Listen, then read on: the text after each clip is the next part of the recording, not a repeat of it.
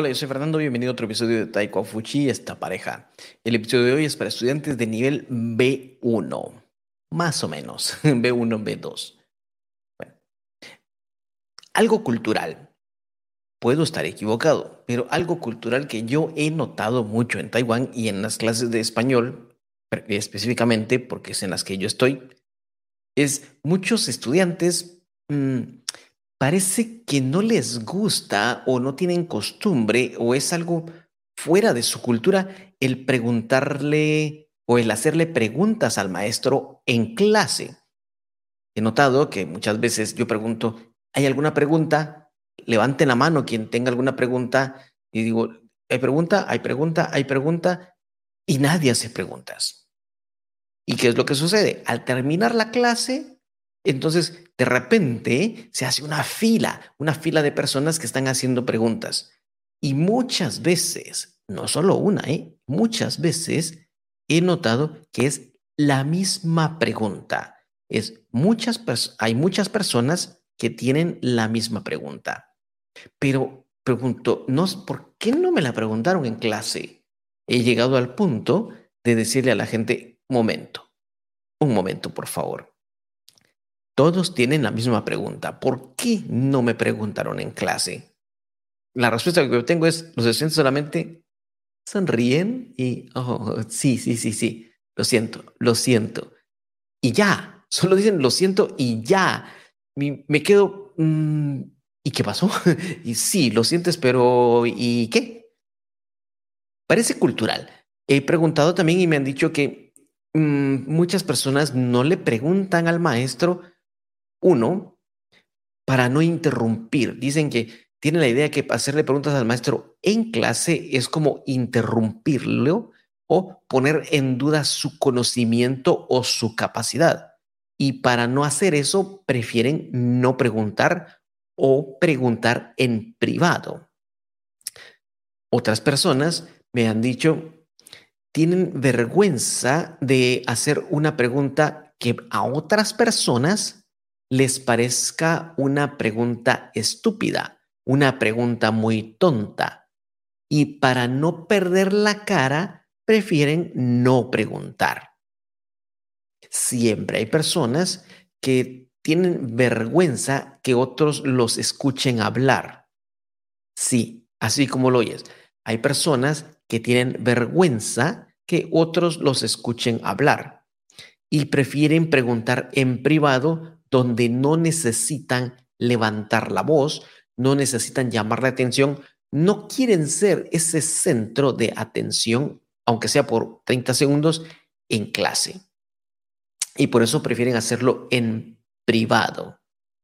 Ahora, puede ser que esto sea algo mm, cultural, que esto sea, tiene, puede tener que tenga alguna razón de ser en la cultura asiática. Sin embargo, Recuerda, cuando estudias un idioma, también estudias la cultura. Cuando nosotros extranjeros estudiamos chino, tenemos que aprender alguna cultura o alguna etiqueta en la mesa. Por ejemplo, algo que mi esposa me, enseñó, porque eso no lo sabía yo, es el último pedazo de comida puede ser el último pan, el último pedazo de pollo o lo último que quede. Esto se le deja a las personas mayores. Y si ellos en un deciden no comerlo, ya no pueden más, entonces los más jóvenes pueden comerlo. Y me quedé pensando, pero si ellos no lo, si ellos lo quieren comer, lo agarran. Si no, pues yo lo agarro. Y mi esposa, no, tienes que preguntar. Y aquí, ahí, entonces ahí sí hay que preguntar. Y hay que preguntar tres veces. Mira cómo va todo esto cultural creciendo. ¿Qué he hecho yo? Cuando salimos con unas personas, con otras personas, o cuando salimos con la familia de Yolanda, yo le hago tres preguntas, pero súper rápido. Le digo a alguien, le, digo, por ejemplo, si fuera el, padre de Yolanda, por ejemplo, le digo, mire, eh, ¿quiere, ¿quiere el último pastel? Me dice, no, ¿de verdad? No, no, no, está bien. ¿En verdad no lo quiere? No, está bien. Ya hice tres preguntas. Lo pregunté tres veces, súper rápido. Escucha cómo lo hago otra vez. Mire, hay un pedazo de pastel, ¿lo quiere? No. ¿De verdad no lo quiere? No. ¿En serio? ¿No lo quiere? No. Tres veces. Entonces me lo como yo. y le digo a mi esposa, ya pregunté tres veces, ya me lo puedo comer. y me, lo, hago, lo hago rápido, como un poco de presión quizás, pero lo hago así. Ahí sí pueden preguntar. Ahora, regresemos nuevamente a la clase. A mis estudiantes les digo, si van a hacer preguntas, háganlas en clase, porque en clase es su tiempo. En clase yo estoy aquí para contestar sus preguntas, no importa qué pregunta sea, pero fuera de clase, uno, es mi tiempo. Yo ya terminé la clase, es mi tiempo, podemos enviar mensajes, pero no vengan a hacerme preguntas eh, fuera de clase cuando en clase tuvieron tiempo.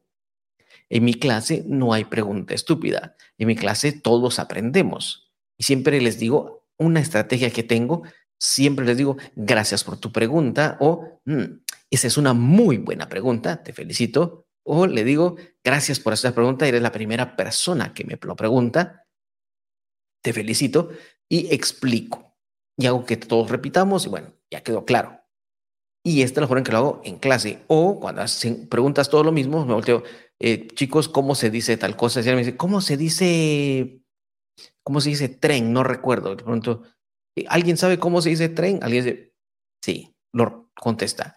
Entonces uso esta otra estrategia para contestar las preguntas de grupo y los animo a preguntar en clase. En vez de regañarlos, a veces hasta les doy puntos extras, eso hablando de una secundaria bachillerato, para que ellos se den cuenta que preguntar no tiene nada de malo. Incluso hay un premio, ganan puntos. De esta forma manejo yo, eh, empiecen a preguntar. Y al final, de, al final de clase o final de semestre, los alumnos he notado cambios en los estudiantes. Estudiantes que al principio no querían hablar, no querían preguntar, al final están participando, están hablando. Me pasó con un, estudiante de Hong Kong y un estudiante de Malasia. Había otra persona de Malasia, pero esa persona sí preguntaba. Bueno, con estos dos, uno de, uno de, de, de Japón, perdón, uno de Japón y uno de Malasia no se animaban a hablar en clase. En la primera les dije, eh, quiero escuchar tu pronunciación. No, no sé hacerlo, no puedo hacerlo, no sé hacerlo, no quiero hacerlo. Y no, cerraron que no. Lo dejé pasar, no pasa nada.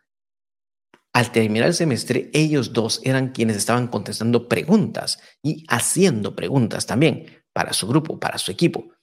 Entonces, poco a poco rompieron eso y se acostumbraron que pueden hacer preguntas en clase.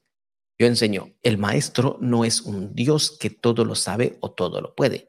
No, el maestro es mejor maestro cuando admite que hay algo que no sabe, se compromete a buscarlo y después regresa con una respuesta, una solución, pero ya pensada, ya analizada, ya estudiada, ya investigada.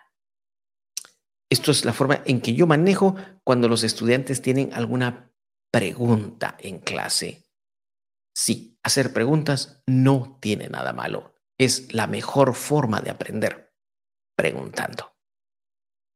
Si te ha parecido interesante este episodio, puedes compartirlo con alguien. Si crees que vale la pena o tiene algo curioso, pues puedes guardarlo también. Si hay alguna persona que quiere estudiar español con nosotros y le quieres recomendar, por favor, tenemos cursos de una, dos o tres veces por semana que le pueden ayudar. Si quieres mejorar un poco más tu idioma español, también tenemos cursos de gramática, cursos para el nivel B1, B2. Así es, tenemos cursos de nivel avanzado. O si quieres preparar el examen DELE, también bienvenido, puedes contactar con nosotros y tenemos cursos de preparación de examen. Bueno, esto ha sido todo por hoy. Recuerda, yo soy Fernando. Nos vemos en el siguiente episodio. Adiós.